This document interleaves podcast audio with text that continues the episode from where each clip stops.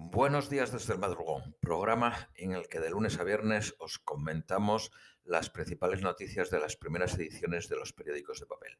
Vamos con las de hoy, martes 27 de octubre. El país titula El plan de Francia contra el, Islam radical enciende el mundo musulmán. Erdogan, el presidente turco, se unió a los llamamientos a boicotear los productos franceses. Varias cooperativas de alimentación en Qatar, Kuwait y Jordania retiraron los productos eh, franceses este fin de semana. La Universidad de Qatar ha suspendido la celebración de la Semana Cultural Francesa.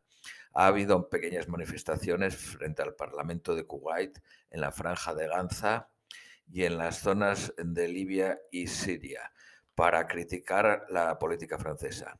Irán y Pakistán también se han sumado a las críticas. En Chile, un 78% de la población votó a favor de iniciar un procedimiento para redactar una nueva constitución. El 11 de abril elegirán a 155 ciudadanos que se encargarán de redactar la constitución y será votada en junio del 2022. La NASA confirma la existencia de agua en la Luna. Esto es importante porque el oxígeno y el hidrógeno que hay en el agua se puede separar para fabricar combustible para las aeronaves, con lo que se podría viajar desde la Luna a Marte. El viaje del opositor Leopoldo López fue Caracas, Aruba, Miami, Madrid. Utilizó coche, barco y avión con identidad falsa. Vámonos a las noticias de economía. Las comunidades autónomas gestionarán el 50% de los fondos de la Unión Europea. El gobierno español ha ampliado la carencia de los créditos ICO al 2022. El gobierno estudia primar con un cheque a los que se jubilen más tarde. Las nuevas restricciones que impone el estado de emergencia lastrarán la recuperación. El banco BBVA ha rebajado del 4% al 2% el crecimiento de este último trimestre. El IEE, e, Instituto de Estudios Económicos, un think tank de la patronal señala que las empresas pagan impuestos en el 11% del Producto Interior Bruto. La media en la Unión Europea es del 9.6%. Considera este think tank que una subida del 10% de los impuestos al trabajo supone una pérdida de empleos del 4%. La presión fiscal en España es un 6.6% más alta que la media de la Unión Europea. Ant Group, compañía china de servicios financieros controlada por el fundador de Alibaba, ejecuta la mayor salida a bolsa de la historia, 29.000 millones de euros en las bolsas de Shanghái y Hong Kong. Los restaurantes perderán, perderán 250 millones de euros si se regulan los riders, según la patronal se basa en el caso de Ginebra, donde no se permite operar los riders como trabajadores autónomos desde el 1 de septiembre. 23.000 de los riders, el 76% del total, perderían su trabajo porque las plataformas riders desaparecerían en ciudades de menos de 100.000 habitantes. Según un estudio de, la OCU, de la Organización de Consumidores, se puede comprar una malla de limón desde 99 céntimos a 3,75 euros. Un 278% de diferencia, dependiendo de dónde lo compras. El mismo pollo puede costar 1,75 euros en Sevilla, mientras que en Bilbao vale 4,85 euros, un 177% más. Jerez de la Frontera, Teruel, eh, Zamora y Ciudad Real son las ciudades más baratas. Las más caras son Las Palmas de Gran Canaria, Palma de Mallorca y Barcelona. Los supermercados Dani son los más baratos y los Sánchez Romero de Madrid los más caros. Según el periódico The Guardian, disminuye el apoyo del populismo en la Unión Europea. 8.200.000 habitantes en Inglaterra viven en el máximo nivel de confinamiento. El 92% se encuentra en el norte de Inglaterra. Vámonos con las noticias de España. Casado ofrece el sí al estado de alarma bajo dos exigencias. La primera, un máximo de ocho semanas para salvar la Navidad y la segunda es un plan B jurídico, una modificación legal para no tener que seguir utilizando el estado de alarma.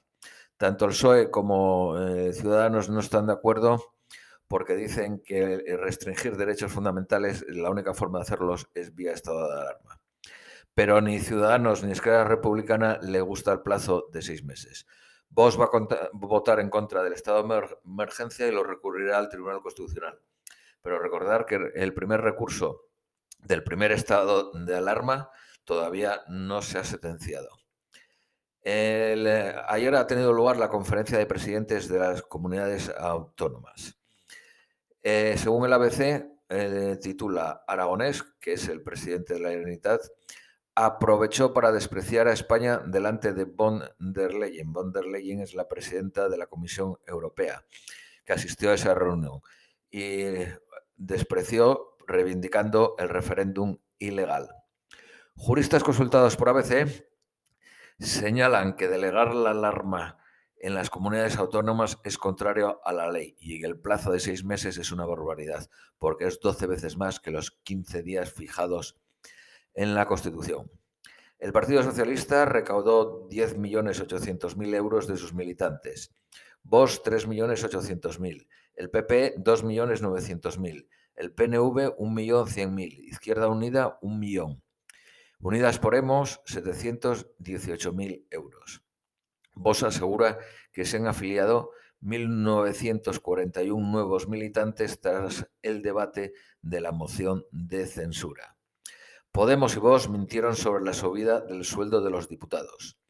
Los actas de la mesa recogen que Unidas Podemos en la primera votación apoyaron la subida del salario de los diputados y que el PP votó en contra, cuando Unidas Podemos dijo que no había votado en contra y vos dijo que habían sido los únicos en oponerse a la subida de salarios.